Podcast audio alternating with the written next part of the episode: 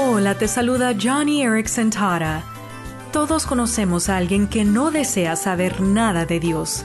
Sue era una de ellas, pero sus hijas oraban fervientemente por su salvación. Durante 17 largos años, Sue observó cómo sus hijas vivían su fe cristiana, y eso es lo que finalmente la atrajo a Cristo, el ejemplo que vio en sus hijas. Ahora Sue es una mujer de mucha fe, que sirve a Dios por medio de nuestro ministerio, Sillas de Ruedas para el Mundo.